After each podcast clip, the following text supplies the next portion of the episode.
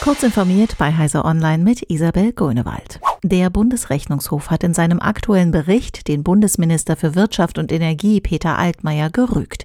Die Kontrolle seines Ministeriums in Bezug auf die Energiewende sei lückenhaft.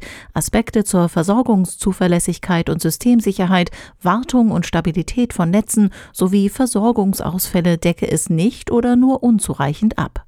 Bislang habe das BMW auch nicht erklärt, was es unter einer preisgünstigen und effizienten Versorgung mit Elektrizität verstehe. Mit dem derzeitigen System der staatlich geregelten Preisbestandteile würden die ohnehin hohen Strompreise weiter ansteigen. Der Rechnungshof appelliert daher an Altmaier, eine umfassende Preisreform voranzutreiben, um die Endverbraucher künftig zumutbar finanziell zu belasten. Google hat die stabile Version des Webbrowsers Chrome für den Desktop angehoben.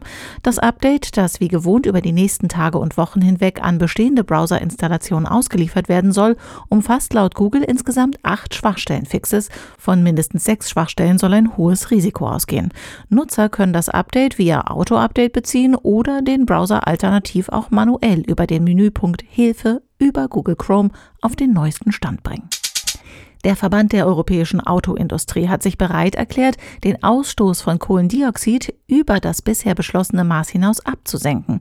Dies habe der Verband bei einem Treffen mit EU-Kommissionsvize Franz Timmermans signalisiert, erfuhr die dpa aus Teilnehmerkreisen.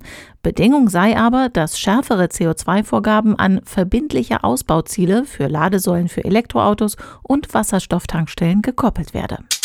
Der Mars-Hubschrauber Ingenuity hat alle vier Füße ausgefahren und dürfte nun bald auf dem Marsboden abgestellt werden, um dort seinen historischen ersten Flug über den roten Planeten in Angriff zu nehmen. Den Fortschritt dieser Vorbereitungen können Interessierte anhand der Fotos verfolgen, die der NASA Rover Perseverance aufnimmt, der Ingenuity mitgebracht hat. Der erste kurze Flug ist für den 8. April angesetzt. Sollte bei diesem Senkrechtstart alles gut gehen, könnten weitere Flüge folgen. Diese und weitere aktuelle Nachrichten finden Sie ausführlich auf heise.de. Werbung. Kennst du die BDBOS?